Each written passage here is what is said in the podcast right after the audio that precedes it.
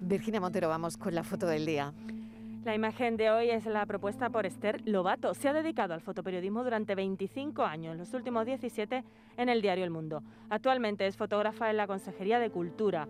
A lo largo de su carrera ha hecho malabares para conciliar su pasión por la fotografía con la crianza de sus dos hijas. Y ya saben nuestros oyentes que pueden ver la foto del día en nuestras redes sociales.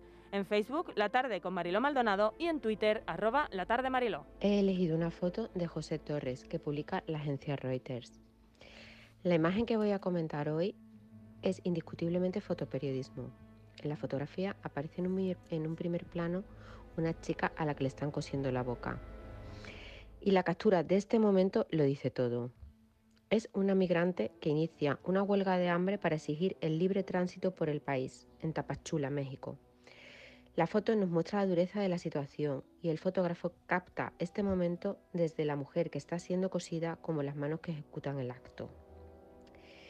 Una vez más queda patente la importancia de esta profesión. Un saludo. Fotoperiodistas que eligen su imagen del día, desde luego esta imagen es muy fuerte.